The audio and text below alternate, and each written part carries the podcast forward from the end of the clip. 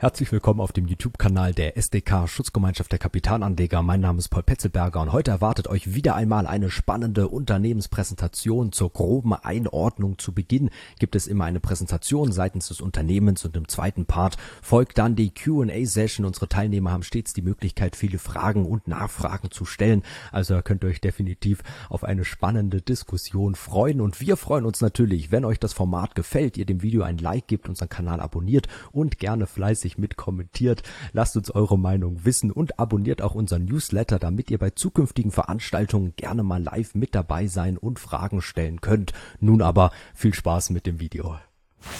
Vielen Dank, Herr Schmidt, und auch vielen Dank an die SDK für die Einladung. Machen wir immer gerne. Und äh, dementsprechend führe ich Sie jetzt gerne durch die Norma Group SE Unternehmenspräsentation durch und dann freue ich mich natürlich, wie angekündigt, auf Ihre Fragen. Schauen wir mal. So, wir gucken uns mal an, wer die Norma Group ist, ähm, auf einen Blick. Wir sind ein globaler Markt- und Technologieführer für Verbindungs- und Fluid-Handling-Technologie, heißt das äh, auf Neudeutsch. Ich erkläre dann auch gleich noch, was das genau ist. Wir machen ungefähr letztes Jahr 1,1 Milliarden Euro Umsatz wir haben mehr als 10.000 Kunden in über 100 Ländern und wir sind 2011 an die Börse gekommen, aus Private Equity Hand damals ähm, und sind gelistet im SDAX. Hauptsitz ist in der Nähe von Frankfurt, äh, nämlich in Maintal. Und was wir machen, sind über 40.000 innovative Verbindungslösungen in drei Produktkategorien ähm, das nennt sich Fasten, Fluid und Water. Auch das erkläre ich dann gleich nochmal. Wir haben eine Vielzahl von Vertriebs- und Distributionszentren weltweit ähm, in Europa, Amerika, Asien, Pazifik. Und wir produzieren unsere Produkte an 27 Produktionsstandorten. Mitarbeiter über 8600, ebenfalls weltweit. Das sind so die, die Eckdaten ähm, von Norma Group. Wir haben drei strategische Geschäftseinheiten. Ähm, das eine ist das Wassermanagement, Herr Schmidt hat es schon kurz erwähnt. Dann haben wir die allgemeinen Industrieanwendungen und als drittes Gebiet Mobilität und neue Energien. Auch das erkläre ich dann gleich, was das im Einzelnen bedeutet. Schauen wir uns mal an, welche Trends unser Geschäft bestimmen. Und das Gute an diesen Trends ist, die bleiben uns erhalten, auch in den nächsten Jahrzehnten und in den nächsten Generationen. Ähm, wir haben zum einen das Thema Ressourcenverknappung. Das fing alles an mit der knappen Ressource Benzin, Diesel, Öl, wo wir dem Kunden helfen, das einzusparen und geht jetzt inzwischen auch in Wasser rein. Ein Viertel unseres Geschäfts ist Wassergeschäft. Ähm, das heißt, auch da die knappe Ressource Wasser helfen wir dem Kunden einzusparen. Und das sind eben Trends, die uns erhalten bleiben. Zum Zweiten als Megatrend, auch das bleibt uns erhalten, ist der Klimawandel. Das heißt, die Energieeffizienz und äh, den Umweltschutz, CO2-Einsparungen etc., das sind Trends, die äh, wiederum unsere Kunden beschäftigen. Und wir helfen dem Kunden mit unseren Verbindungslösungen, ähm, diese Ziele zu erreichen. Das heißt, Ressourcenverknappung und Klimawandel sind die beiden Treiber, die beiden Megatrends unseres Geschäftsmodells und das bleibt uns erhalten. Das ist etwas, was nicht morgen verschwindet. Wir schauen uns mal an, welche Produkte wir herstellen. Da werde ich nicht auf jedes eingehen, ähm, aber dass Sie mal ungefähr einen Überblick bekommen. Wenn wir starten, linke Hand mit dem Wassermanagement, da sprechen wir zum Beispiel von von Schlauchsystemen, ähm, von Drainagesystemen, wo sie Wasser transportieren in der Mitte oder von Klemmringverschraubungen. Das heißt, das sind alles Produkte, um effiziente Bewässerungs- oder Entwässerungslösungen im Gartenbereich überwiegend ähm, zu, anzubieten und zu erreichen. Das heißt, die Herausforderung des Kunden ist auf der einen Seite, entweder hat er zu wenig Wasser und muss Wasser einsparen, dann helfen wir ihm dabei mit Tropfenbewässerungssystemen zum Beispiel. Oder er hat die Gefahr von zu viel Wasser bei Überflutungen, heftigen Regenfällen, was ja zunehmend ähm, wetterbedingt ähm, eintritt. Dann haben wir eben die Möglichkeit, das zu viele Wasser für den Kunden zu managen, entweder aufzufangen, später zu verwenden oder eben in die Infrastruktur außerhalb des Hauses zu leiten. In der Mitte Fluidprodukte, das sind plastikbasierte, polyamidbasierte Produkte. Ähm, Sie sehen da drei Beispiele, ein PS3-Konnektor, EM Compact oder ein Quick-Konnektor, was damit gemacht wird. Ähm, zum Beispiel die Verbindung zwischen einem Tank in einem Auto mit der, mit der ähm, Benzinleitung, ähm, aber auch als Quick Connector, wenn Sie ähm, einen Einsatz haben in E-Mobility-Fahrzeugen oder Hybridfahrzeugen ähm, im Batteriemanagement. Das heißt, die Batterie muss gekühlt werden ähm, und da gibt es solche Steckverbinder. Das ist das, was wir entwickeln ähm, und entsprechend an den Kunden liefern. Dann haben wir als dritte Kategorie, wir nennen das Fasten, das sind Metallprodukte. Da ist so die klassische Toro-Schelle oben als Beispiel. Ähm, das ist ähm, die, die Gewinde-Schneckenschelle, die Sie auch aus dem, aus dem Baumarkt wahrscheinlich kennen. Da können Sie Ihre Waschmaschine an die Wand anschließen. Die finden Sie aber auch in Ihren Autos, äh, in, in, äh, in LKWs, ähm, Landmaschinen, Baumaschinen, also überall da, wo ein Rohr mit einer Komponente verbunden wird oder ein Schlauch mit einem Rohr verbunden wird. Das sind so die klassischen Rohrschellen-Anwendungen, entweder im Hightech-Bereich äh, bei hohen Temperaturen oder auch im Standardbereich dann, äh, wie gesagt, aus den Baumärkten heraus. Schauen wir uns mal an, wie die Welt aussehen würde, wenn es Norma nicht gäbe. Ich glaube, das haben viele in ihrer Equity-Story-Präsentation in ihrem Geschäftsmodell äh, drin. Äh, Wenn es uns nicht gäbe, dann wäre die Welt vertrocknet, weil wir ja dafür sorgen, dass eben zum Beispiel Wasser ähm, ohne Leckagen von A nach B kommt. Es wäre ganz schrecklich, weil die Waschmaschine entsprechend ähm, nicht mehr funktionieren würde, wenn die ganzen Steckverbindungen ähm, nicht funktionieren. Der Schlauch leckt, aber das größte Beispiel wahrscheinlich bei uns ist eben das, das äh, Fahrzeug. Das heißt, wenn da die Verbindungstechnologie, die im Preis sehr niedrig ist, ähm, nicht funktioniert, ist aber der Schaden sehr hoch. Das heißt, da reden wir dann beim Kunden über Reputationsschäden, Imageschäden, sollten eben die Fahrzeuge nicht funktionieren oder die Waschmaschine. Dann kommen natürlich Garantiekosten ins Spiel ähm, oder man verstößt schlichtweg ähm, gegen rechtliche Anforderungen und Regulierungen. Das heißt, äh, wir nennen das, das sind erfolgskritische Produkte und Lösungen, die bei sehr kleinem Wert aber einen Mehrwert liefern beim Kunden. Ähm, und das ist das, was wir, was wir anbieten. Schauen wir uns mal und gehen ein bisschen mehr ins Detail jetzt, was den Automotive-Anteil ähm, unseres Geschäfts ähm, angeht und schauen uns da mal ein paar Lösungen an. wenn man links, links startet, das ist so ein Premium-Fahrzeug, das könnte ein, ein, äh, ein teureres Fahrzeug sein, über 100.000 Euro. Ähm, die Botschaft ähm, auf, diesem, auf diesem Chart ist, dass das, was wir anbieten, ist sehr gering im Wert. Das heißt, selbst ein, ein Premium-Fahrzeug im sechsstelligen Bereich ähm, hat von uns oder hat von dem adressierbaren Markt maximal 90 Euro, rund 90 Euro drin. Das heißt, das ist immer weniger als 0,1 Prozent des Gesamtwerts.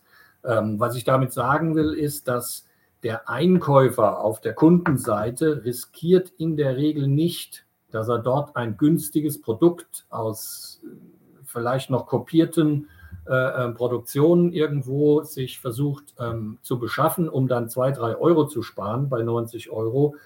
Damit aber riskiert, dass es eben nicht funktioniert und dann hat er im, im äh, Notfall eine Rückrufaktion. Ähm, und das ist die Botschaft von diesem Chart. Das ist ähnlich in der Mitte bei einem LKW. Lkw ähm, auch äh, 100.000 plus. Ähm, da sind dann etwas mehr. Da ist etwas mehr Verbindungstechnologie drin, mit, mit äh, 180 Euro geschätzt. Und rechts so, das ist so der, der größte Wert bei uns. Das sind dann mehr als 200 Euro insgesamt in so einem Mähdrescher, der ja auch seine 350.000 Euro kostet.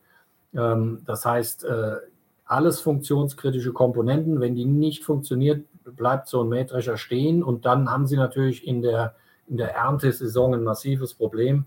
Äh, und das will kein Hersteller riskieren wegen, wegen einem 1-Euro-Teil oder einem 2-Euro-Teil, worüber ja wir letztendlich reden. Gucken wir uns mal die Trends an im, äh, im Automobil. Standardfrage bei uns ist immer, was passiert denn, wenn jetzt Diesel und Benziner auf einmal nicht mehr da sind? Und wir reden jetzt alle über Batterie-Elektrofahrzeuge beziehungsweise Hybridfahrzeuge. ähm, gibt es euch denn da morgen noch? Ähm, die, die gute Botschaft ist ja, uns gibt es morgen noch. Es ist inzwischen so, dass wir vom Verbrenner, sei es ein Diesel oder ein Benziner, im Vergleich zum Batterieelektrikfahrzeug äh, haben wir ungefähr den gleichen Content. Also da haben wir den gleichen Euro-Wert drin. Ähm, und das Gute ist, wenn man sich nur mal anschaut, wir stellen diesen Batterie-Content in den gleichen Fabriken, auf den gleichen Maschinen, mit den gleichen Ingenieuren her. Ähm, das heißt, wenn Sie heute ein Diesel-Urea-System sich anschauen, dann ist das ein beheizbarer Schlauch, wo Sie diesen Urea-Harnstoff durchjagen ähm, mit Steckverbindern, die ich vorhin gezeigt habe.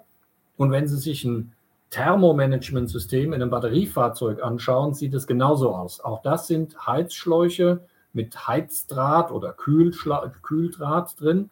Da läuft dann Glykol zum Beispiel durch auch mit Steckverbindern. Ähm, und das wird im Prinzip auf den gleichen Maschinen mit verschiedenen Werkzeugen, aber auf den gleichen Maschinen gemacht. Engineering ähm, ist das gleiche und die Fabriken sind gleich. Das heißt, im Vergleich zu einem anderen Zulieferer, der vielleicht sein Stammgeschäft verliert, ähm, wenn es jetzt Richtung Batterieelektrikfahrzeuge geht, dieses Problem haben wir nicht, sondern wir können das in den gleichen Fabrikhallen darstellen.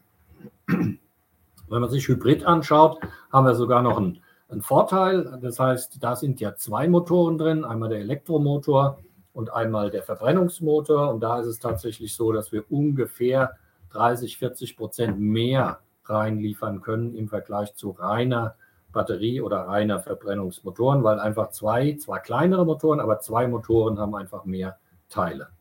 Rechts ist noch mal ein bisschen Statistik für die Feinschmecker. Die ändert sich ständig, die Statistik ähm, wo die Reise eben hingeht. Ich glaube, keiner weiß es so genau letztendlich, aber mit, dem, mit, dem, äh, mit der Botschaft, die ich eben gebracht habe, dass das für uns relativ neutral ist und innerhalb der Fabrik ähm, dargestellt werden kann, sind wir da, ich will nicht sagen komplett entspannt, aber dann haben wir schon mal einen ganz guten Start in dieses neue Geschäft, ähm, weil wir da äh, weil wir da, wie auch immer sich die Zahlen entwickeln werden zwischen ähm, Batterie, Hybrid und Verbrenner, ähm, sind wir gut aufgestellt. Jetzt sind wir aber nicht nur im Fahrzeug drin, gerade wenn wir eben jetzt bei, bei ähm, Elektromobilität sind, sondern wir nutzen auch die Chancen außerhalb des Fahrzeugs. Innerhalb des Fahrzeugs ähm, Batterie, Kühlung und Erhitzung, Thermomanagement habe ich eben schon als Beispiel genannt. Wir sind innerhalb des Fahrzeugs aber auch in Bremssystem, auch da muss gekühlt werden, wenn Sie die, die Energie wieder gewinnen wollen. Ähm, wir sind drin im Innenraum, das ist unabhängig, ob es Diesel, ähm, Benzin oder Elektro ist. Ähm, wir, wir haben noch andere Teile äh, entsprechend innerhalb des Fahrzeuges, Heizung, Lüftung, Klima. Aber wir gehen auch raus aus dem Fahrzeug. Das heißt, wenn Sie diese Schnellladestationen von so einem ähm, kalifornischen Anbieter von Elektrofahrzeugen, wo wir den Namen nicht nennen dürfen, ähm, sich anschauen, dann entsteht da auch viel Hitze. Auch da ähm, können wir unsere Teile reinliefern, ähm, bis hin zu diesen Wallboxen. Auch da gibt es Möglichkeiten. In den Windrädern gibt es äh, Hitze, die gekühlt werden muss. Also wir schauen uns auch ähm, New Energy, deswegen heißt dieser Bereich auch äh, Mobility und New Energy, äh, schauen uns auch Möglichkeiten außerhalb des Fahrzeugs an. Schauen wir uns mal den Wasserbereich an. Ähm, das, was ich vorhin erklärt hatte, das, da ging es um die Wasserquantität, das heißt um die Wassermenge. Entweder hat der Kunde zu wenig oder zu viel und wir helfen ihm, das zu managen.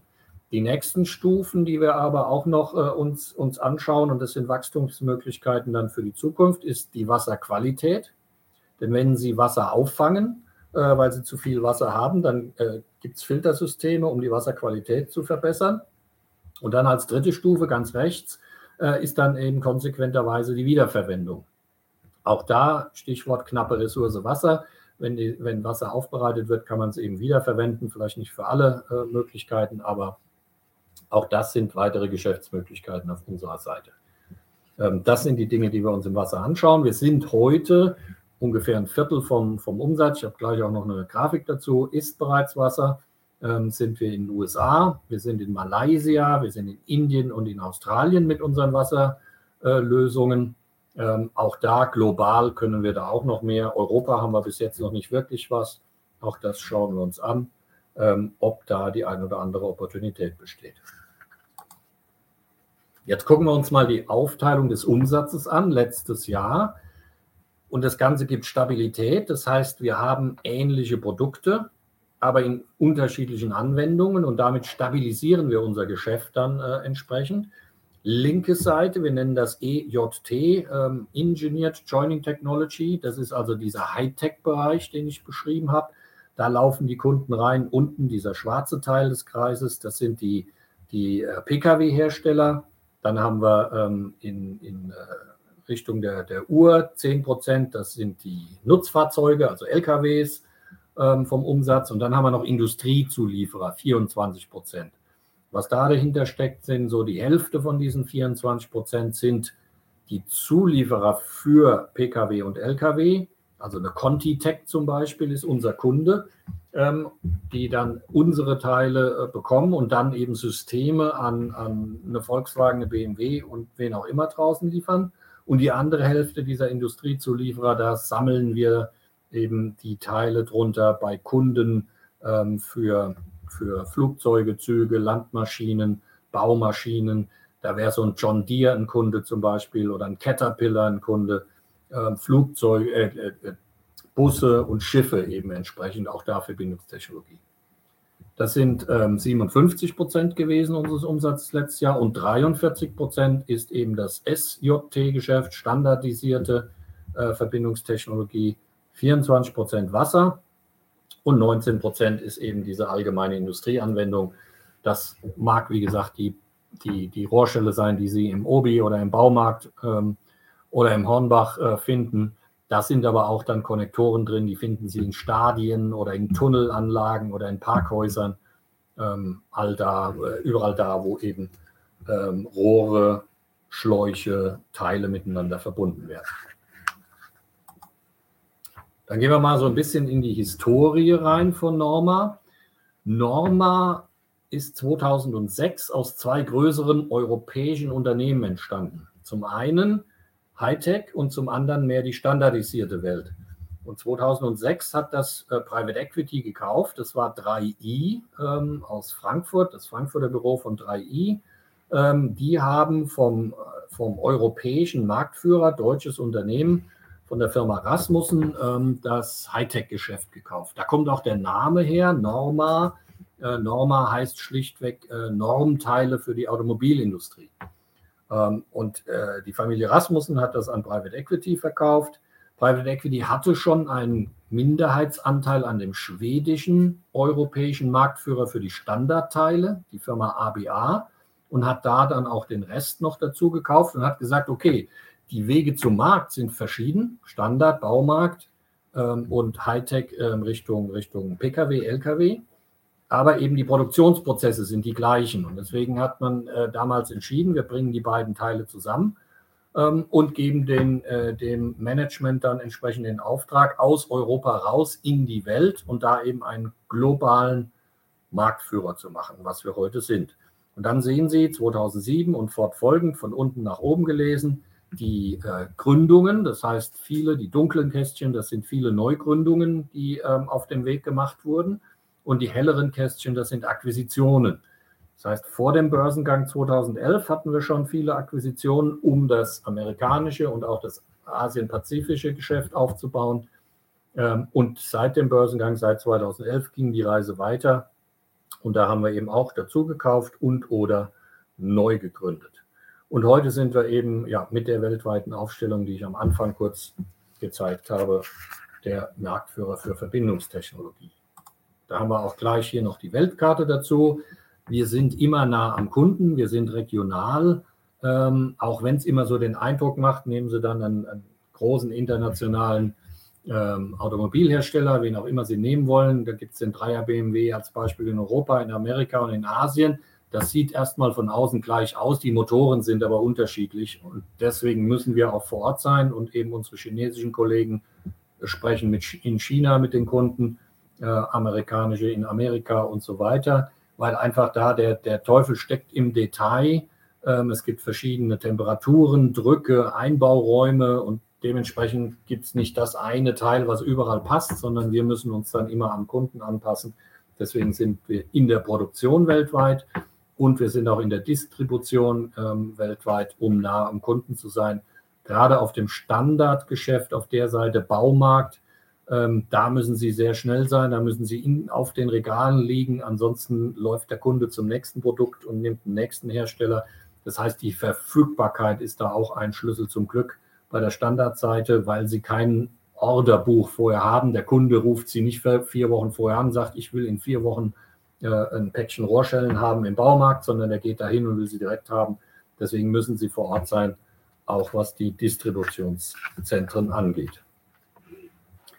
Schauen wir uns mal das Wachstum an. Da sind wir gestartet 2011 an der Börse mit knapp 600 Millionen. Wir sind jetzt eben auf den schon erwähnten 1,1 Milliarden. Dieses Jahr rechnen wir mit ungefähr mittel- bis hoch einstelligem Wachstum. Also ich schätze mal so 1,2 Milliarden ist eine ganz gute Zahl, die wir dieses Jahr erreichen werden. Das heißt immerhin, wenn man sich die zehn Jahre da anschaut, haben wir ein durchschnittliches Wachstum von 7 Prozent, inklusive ähm, den Zukäufen, muss man fairerweise sagen und natürlich auch inklusive dem Pandemiejahr. Sie sehen die Delle in 2020 ähm, äh, haben wir 7% über die zehn Jahre entsprechend im Umsatz erreicht. Dann kommen wir zum Thema, das nicht ganz so schön ist, gerade derzeit, die Margenentwicklung. Ähm, schauen wir uns erstmal die linke Hälfte an, wie wir an die Börse gegangen ist, wie die Norma an die Börse gegangen ist. Ähm, hat sich jeder die Rohrschelle angeschaut und hat gesagt, da kann ich doch nicht ernsthaft äh, solche Margen hinlegen. Ähm, wenn man sich da EBITDA, EBIT oder EBITDA, was auch immer Sie sich anschauen wollen, äh, anschaut, dann sind wir schon bei sehr guten Margen gewesen, zwischen äh, 16 äh, EBIT bis 20 sowas im EBITDA-Bereich. Und das haben wir über viele, viele Jahre bewiesen.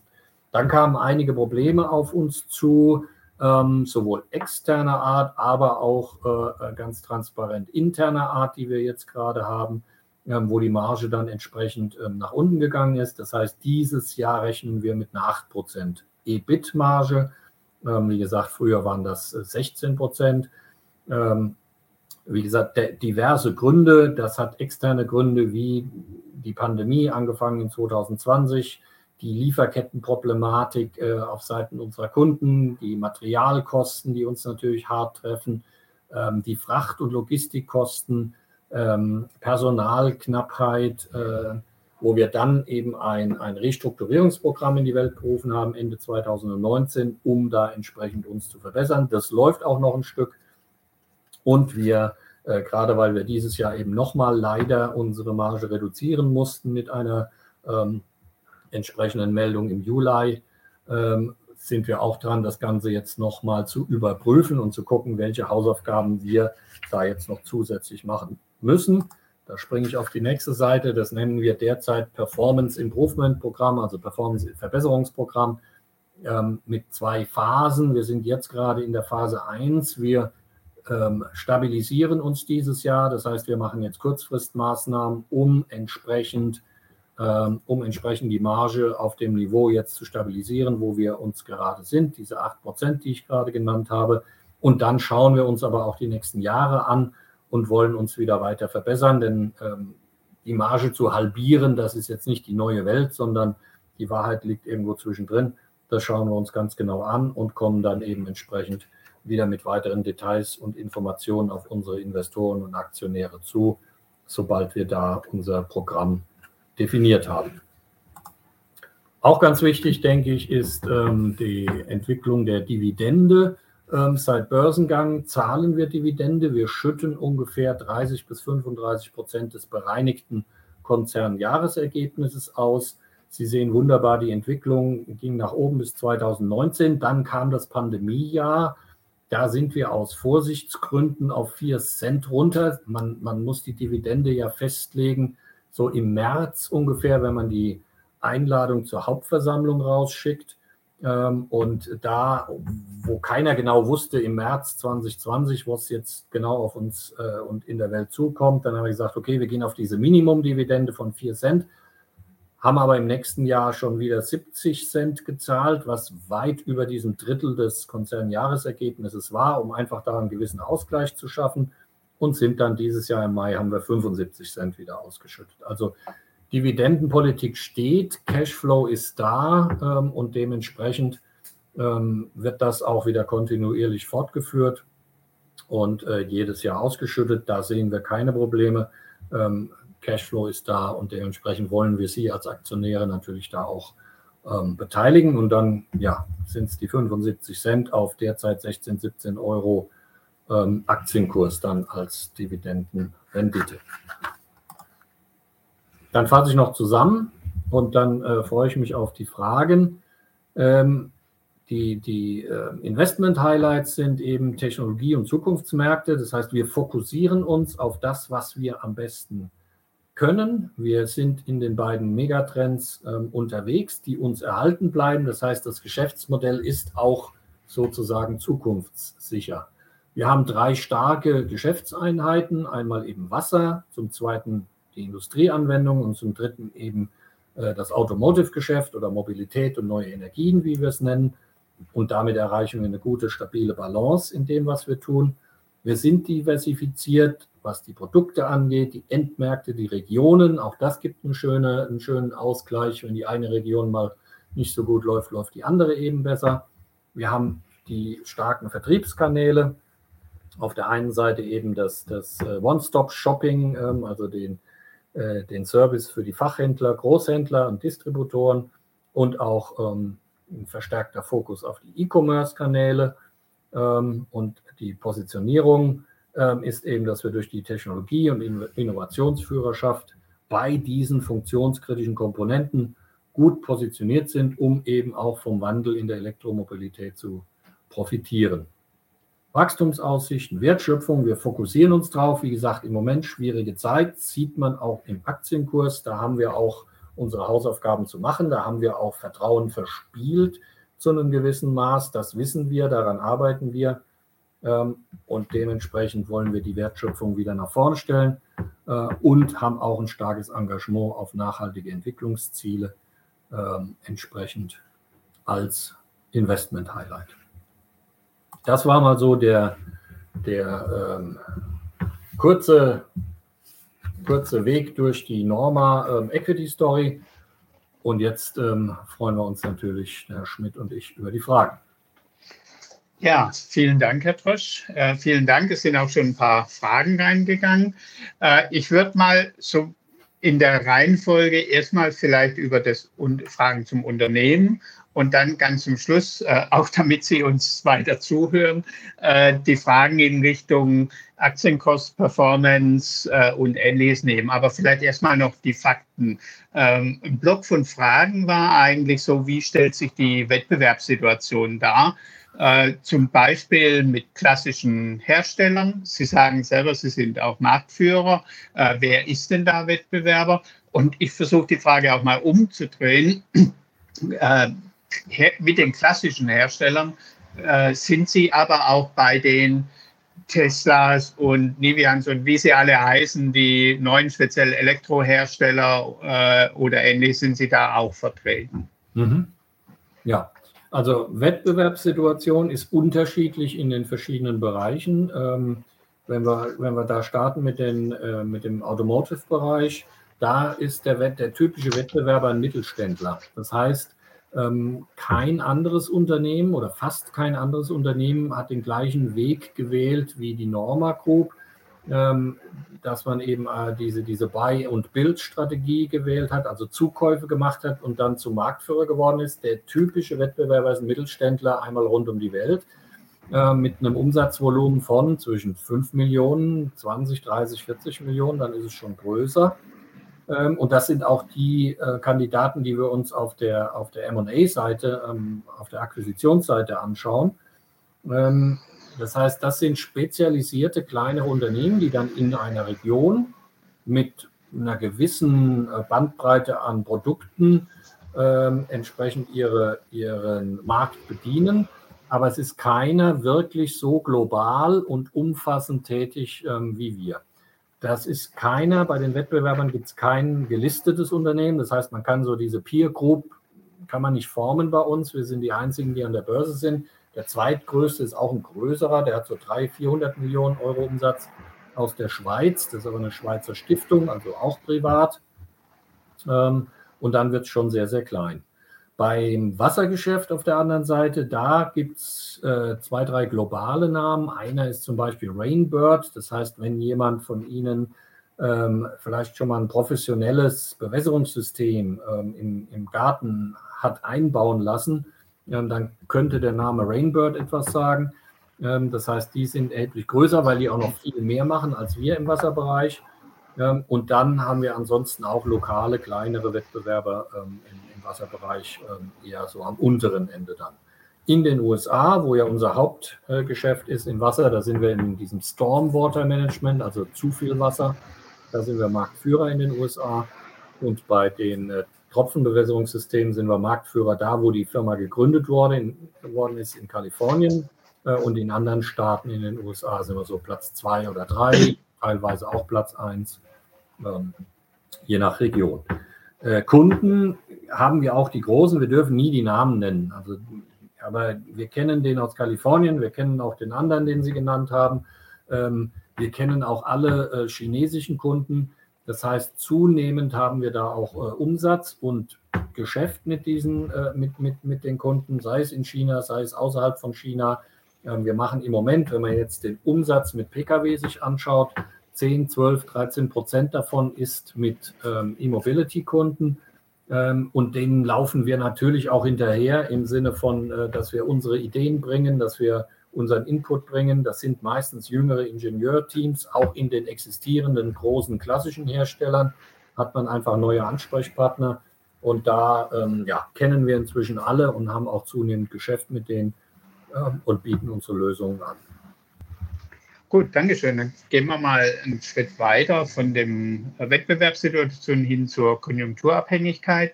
Ähm, ich vermute mal im Wasser äh, eher kaum eine, außer die Leute haben kein Geld mehr, aber das können Sie ja vielleicht besser. Äh, deswegen Konjunkturabhängigkeit ähm, eher im Automotive-Bereich oder im Engineering-Bereich. Und vielleicht auch äh, weitergefasst die Frage, Wandel der Industrie, Sie hatten es ja gesagt, hin zu Elektromobilität. Was wird denn jetzt stärker? Ist es, äh, dass die Leute vielleicht zurückhaltend sind wegen dem Wandel in der Industrie oder ist es eher äh, rein die Konjunktur und die, äh, ja, die, die Absatzentwicklung von Autos und Ähnlichem? Ja, ähm, genau, Konjunkturabhängigkeit, äh, Wasser, genau wie Sie es beschrieben haben. Also wir haben äh, gesehen, dass äh, die Wasserprodukte selbst in der Pandemie, selbst 2020, stark gewachsen sind.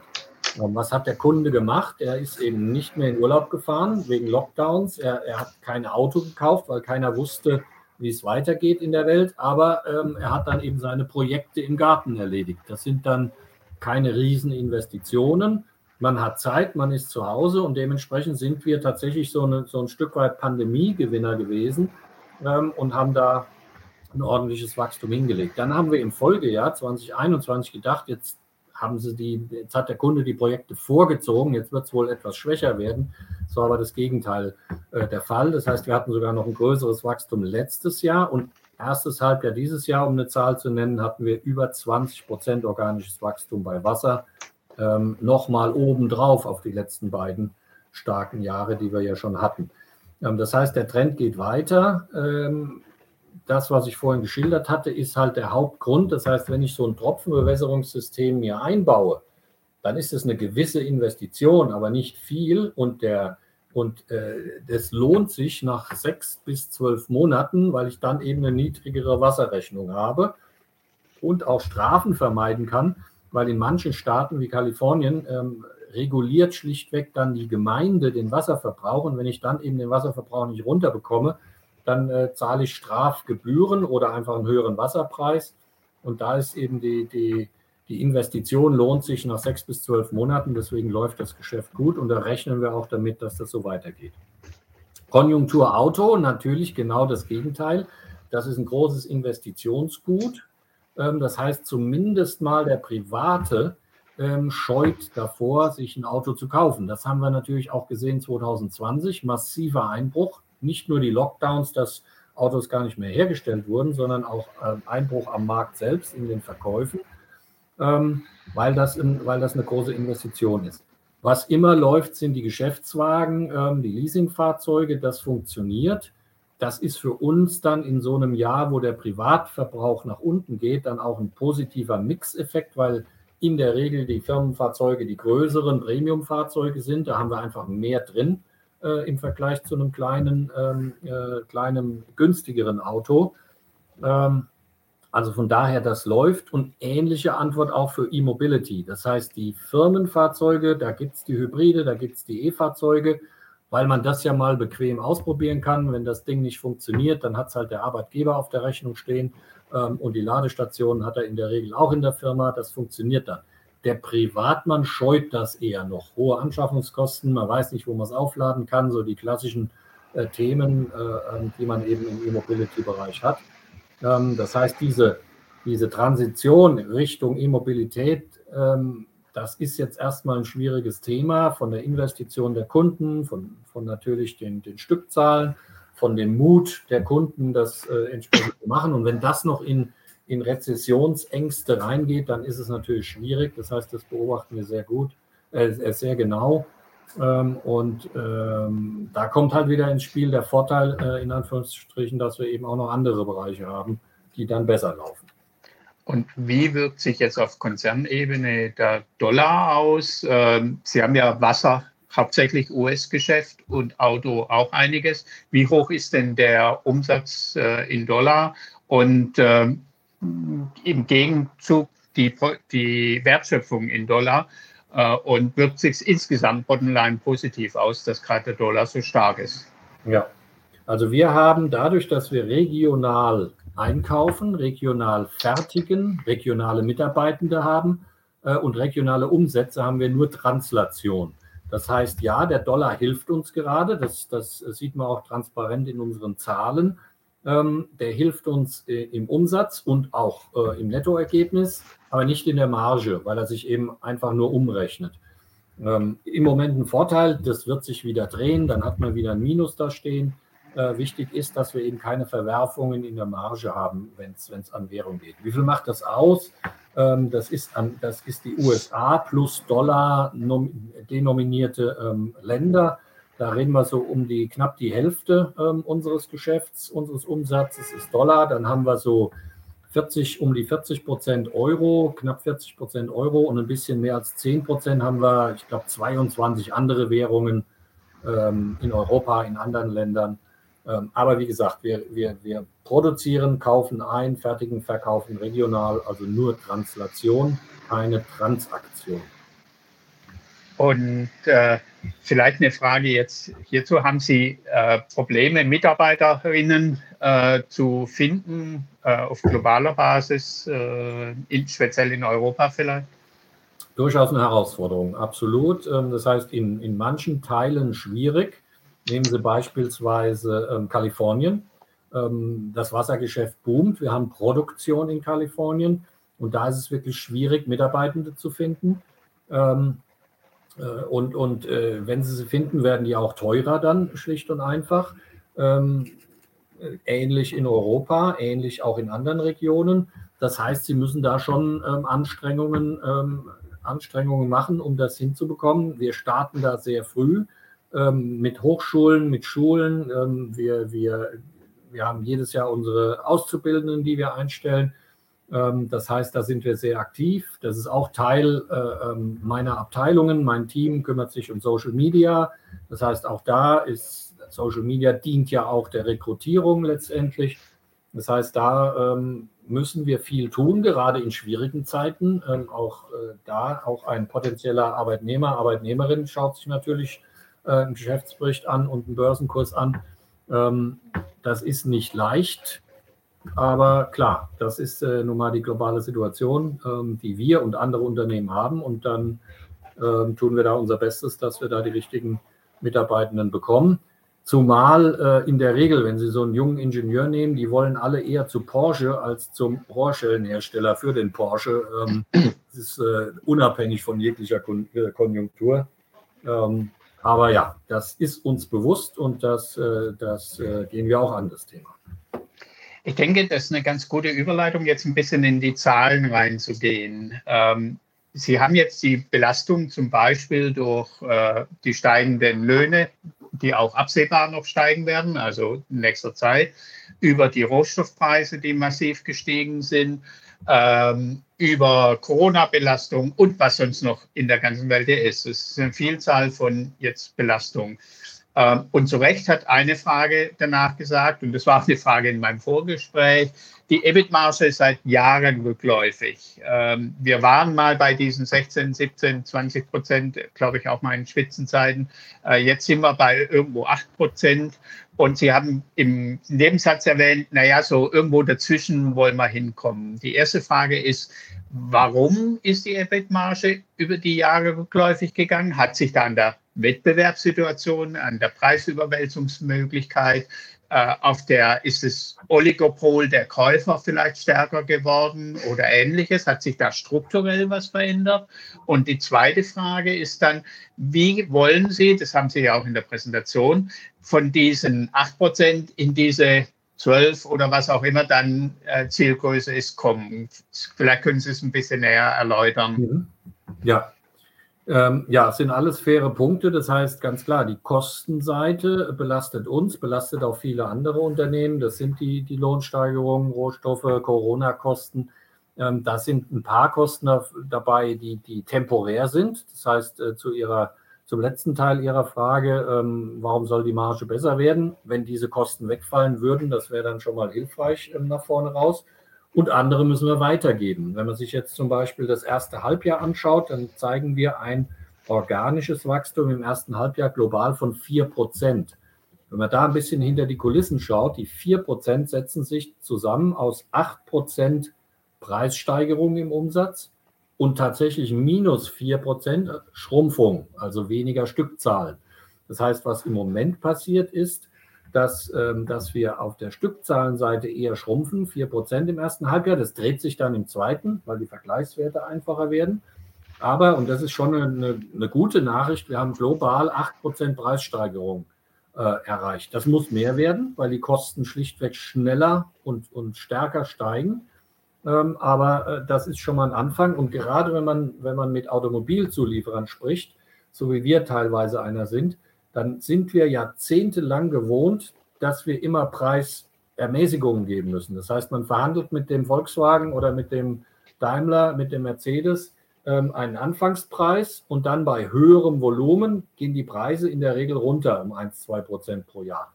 Diese Welt gibt es nicht mehr. Das heißt, ähm, die ganzen Teams, die ganzen Verkäufer, die Key-Accounter von uns müssen eben jetzt Preissteigerungen durchsetzen das ist erstmal ein, ein, Umdenken, wenn man das jahrzehntelang nicht gewohnt ist.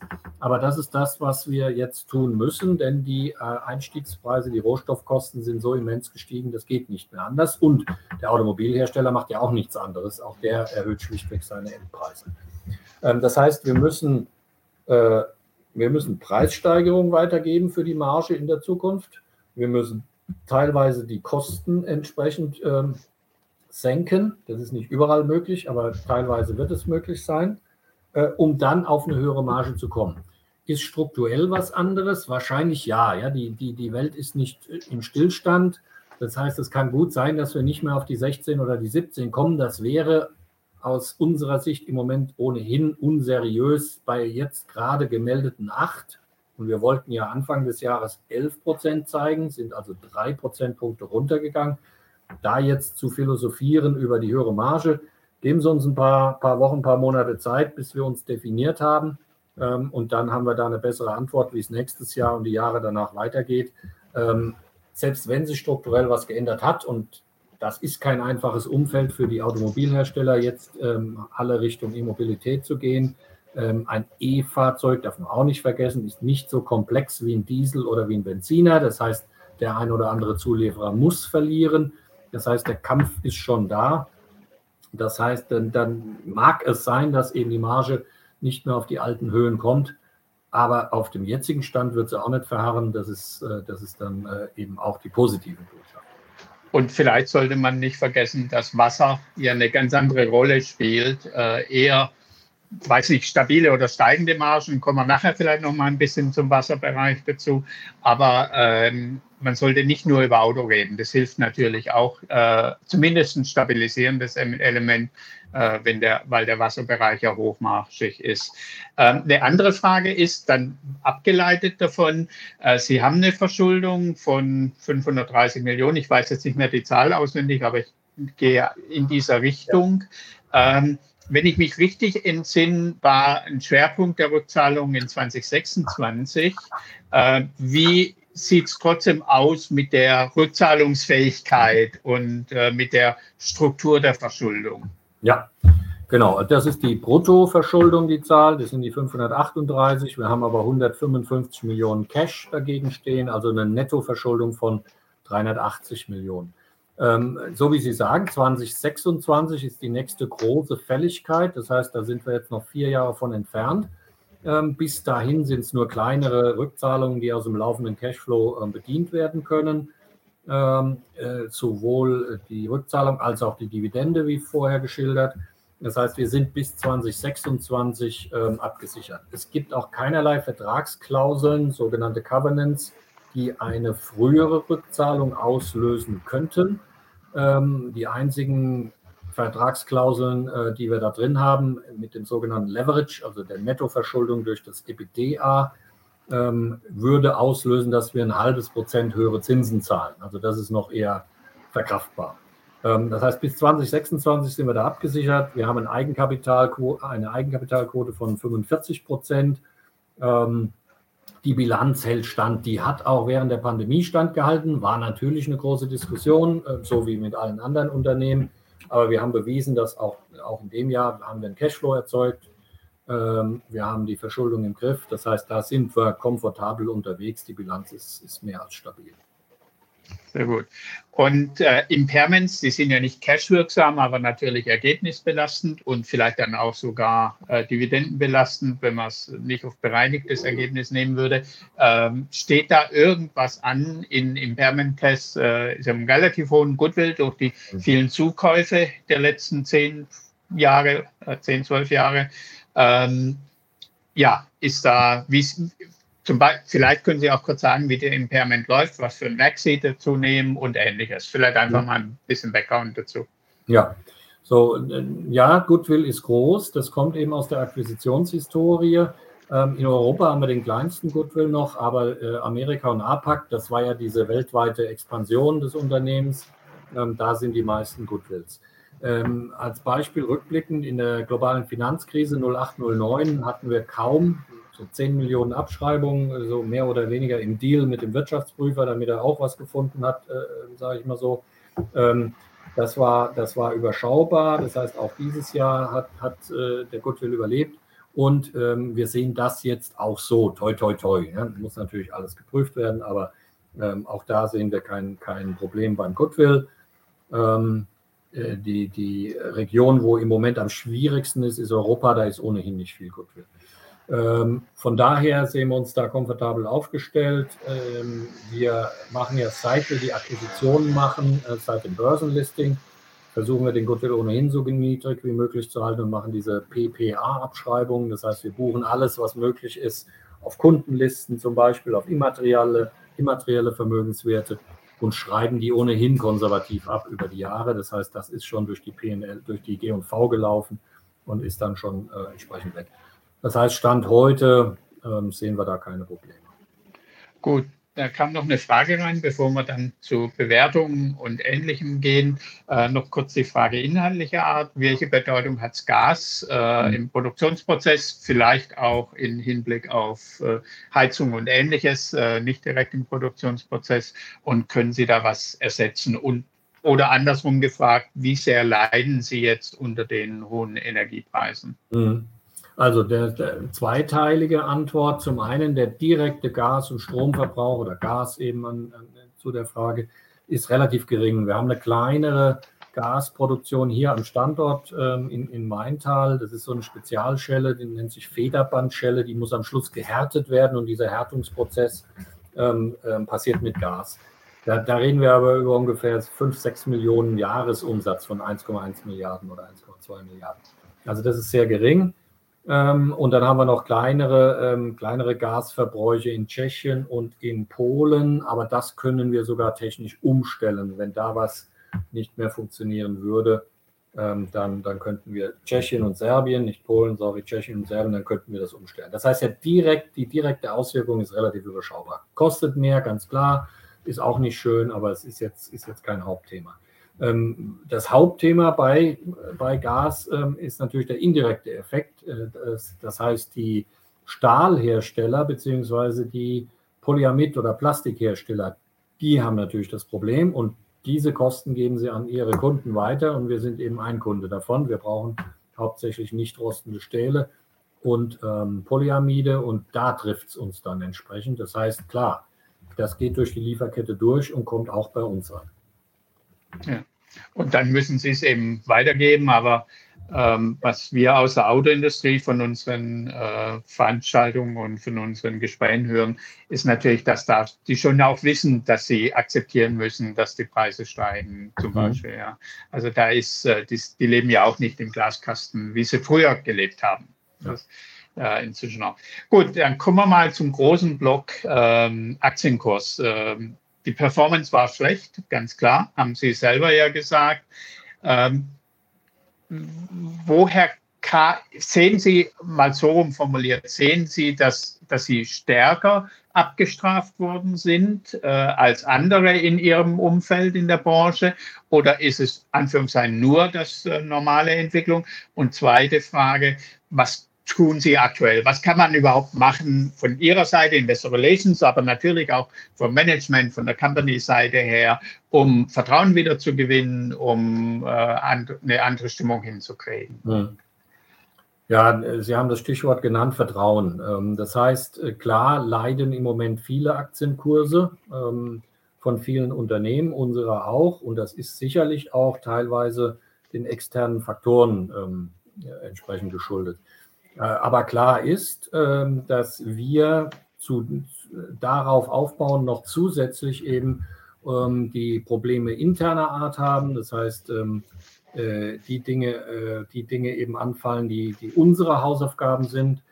Und deswegen auch, auch deswegen mussten wir abmelden und haben letztes Jahr im September schon eine Gewinnwarnung gemacht. Wir haben jetzt vor kurzem wieder eine gemacht und damit verspielt man schlichtweg Vertrauen. Das muss wieder aufgebaut werden. Verspielt ist es immer sehr schnell an einem Tag und aufbauen äh, braucht man Quartale, wenn nicht Jahre. Ähm, und das ist auch das, was das Management jetzt machen muss. Das heißt, wir müssen uns stabilisieren, wir müssen jetzt liefern, diese 8 Prozent, also den Umsatz zum einen und dann eben diese 8 Prozent Marge. Ähm, sollte das nicht der Fall sein, dann, dann wird es eben noch schwieriger. Ähm, aber wir arbeiten daran, dass das eben passiert. Das heißt, wir müssen uns da Schritt für Schritt wieder sortiert. Wir müssen äh, das, was ich vorhin gesagt habe, eben die Maßnahmen einleiten, um die Marge wieder äh, in die richtige Richtung zu entwickeln. Ähm, und das ist das, äh, wo das Management ähm, äh, und die Teams eben dran sind. Das dauert, ja. Uns ist das bewusst, dass das dauert. Sollte es dann kommen, dann ist es sicherlich so, wobei da halte ich mich immer mehr oder weniger vornehm zurück mit der Bewertung. Aber dann ist es sicherlich so, dass der jetzige Kurs wahrscheinlich zu niedrig ist. Ähm, aber wir müssen erstmal liefern, bevor Sie als Aktionäre da Vertrauen reingeben können und das dann auch im Aktienkurs sichtbar ist. Da sind wir, wie gesagt, dran. Vielleicht, bevor ich nochmal zum Kurs komme, äh, nochmal Vergangenheit. Wo haben Sie sich denn geirrt? Weil Sie haben ja eine Planung gemacht und, und ich kenne Sie lange. Sie haben es nicht irgendwie äh, einfach Wunschszenarios nach außen äh, äh, kommuniziert, äh, sondern das war basierend auf ihrer, sage ich mal, seriösen Planung. Wo kam denn die, der Irrtum her? Der fortgesetzte Irrtum. Es war ja nicht nur einer und jetzt zum Schluss nochmal. Äh, oder waren Sie einfach zu optimistisch?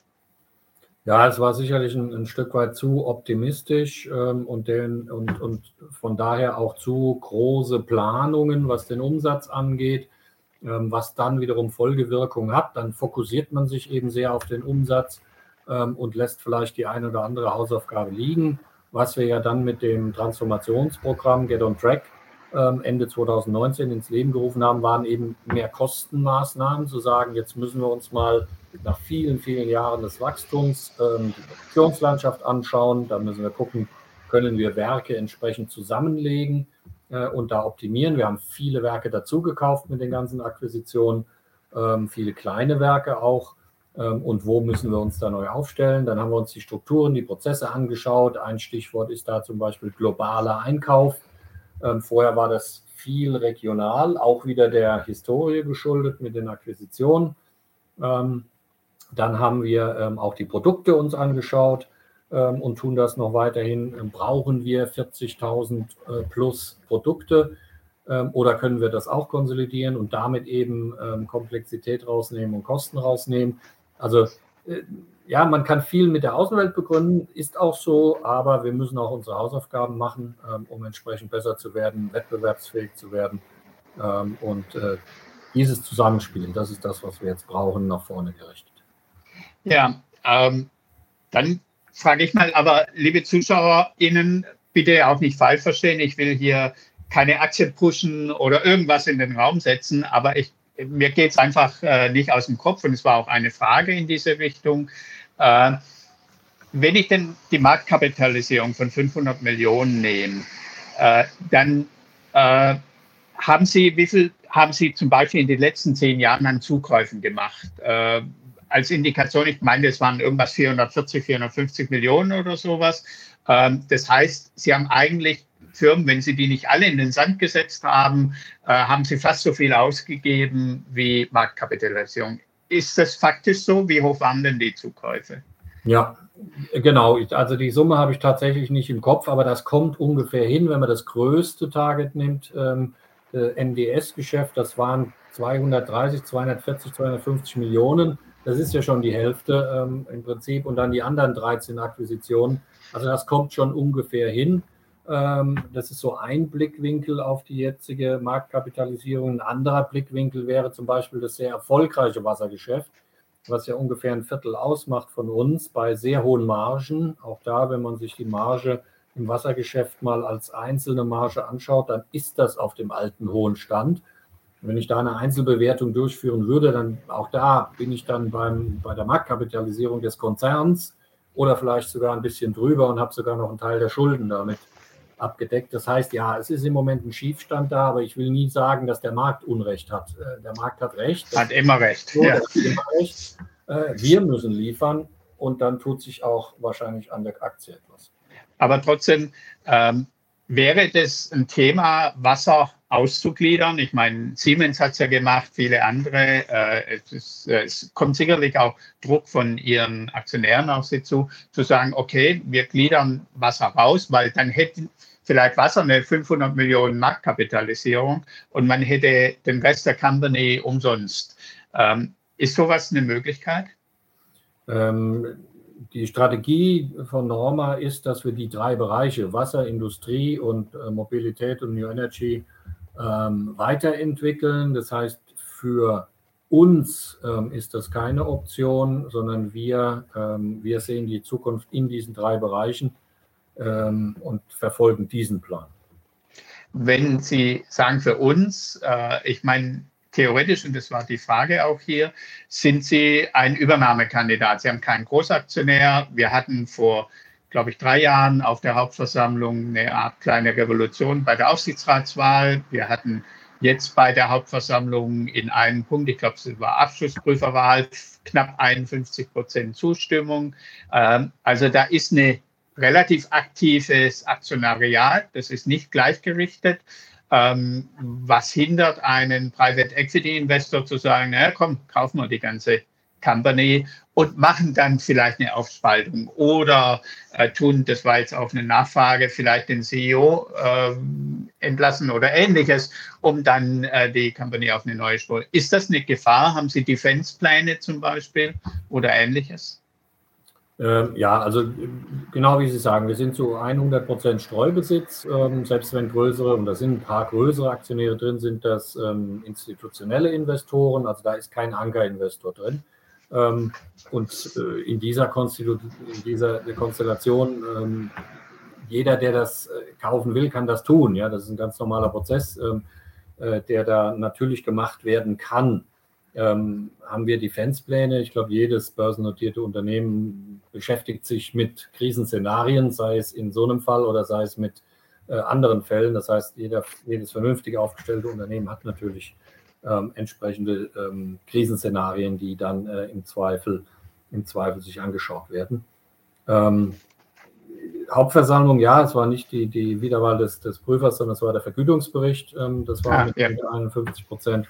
Das nur als, als kleine, kleine Korrektur, aber äh, das stimmt, das hatten wir, das hatten wir jetzt in diesem Jahr äh, knapp durchgekommen, aber eben auch in, ja, Vielzahl an Gegenstimmen. Ähm, und zum, zum CEO, und ich sehe die Frage hier auch, ähm, da kann ich natürlich als Investor Relations jetzt schlecht was dazu sagen. Äh, der Vorstand wird vom Aufsichtsrat eingesetzt. Äh, sehen Sie aktuell, dass jetzt aus Ihrer äh, institutionellen Investorenseite der Druck steigt, an Sie zu sagen, es muss aber endlich mal der große Schlag kommen oder Sie müssen was tun? Wird es da schwieriger?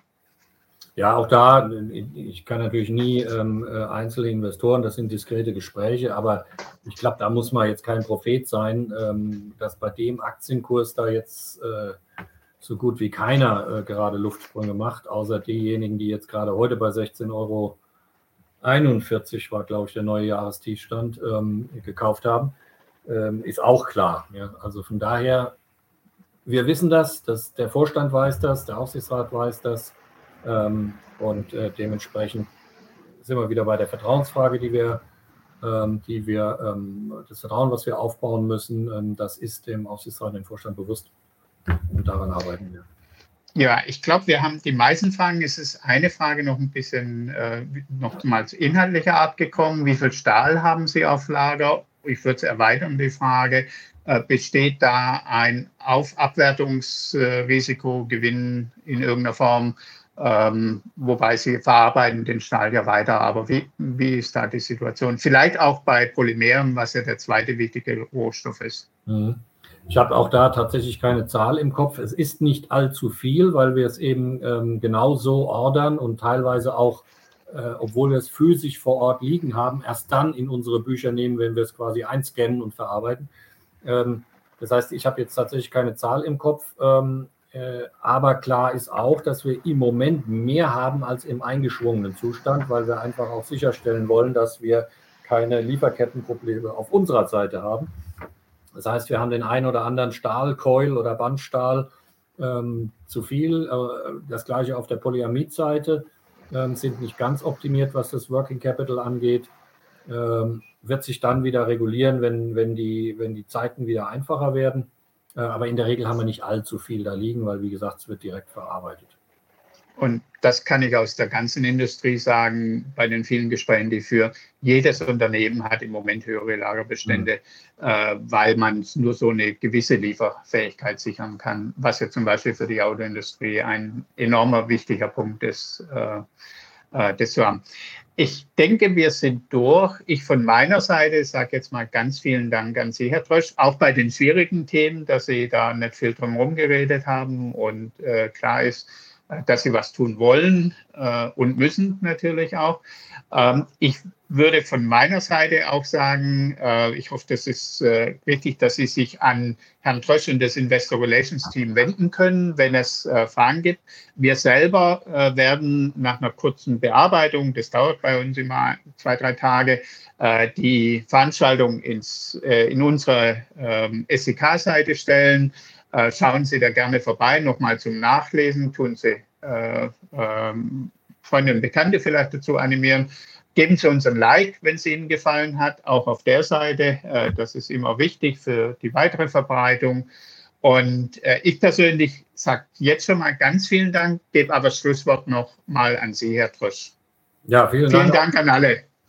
Vielen Dank auch äh, von meiner Seite ähm, an Sie, Herr Schmidt, an die SDK, an die ganzen Teilnehmer, an die, an die Fragen. Ähm, wir sind auf jeden Fall erreichbar. Einfach bei normagroup.com auf die Webseite gehen, da finden Sie ähm, das Investor Relations Team. Einfach melden, wenn es weitere Fragen gibt. Dafür sind wir da, auch wenn die Fragen nicht leicht sind. Ähm, genau, meine Kollegin schreibt da gerade schon mal, da sehen Sie auch den Link. Ähm, von daher freuen wir uns auf die Gespräche, auch wenn es nicht leicht ist, aber dafür sind wir da. Schönen Tag noch, schöne Woche. Danke an alle. Bis dahin. Vielen Dank an alle und schönen Tag noch. Schönen Abend. Tschüss.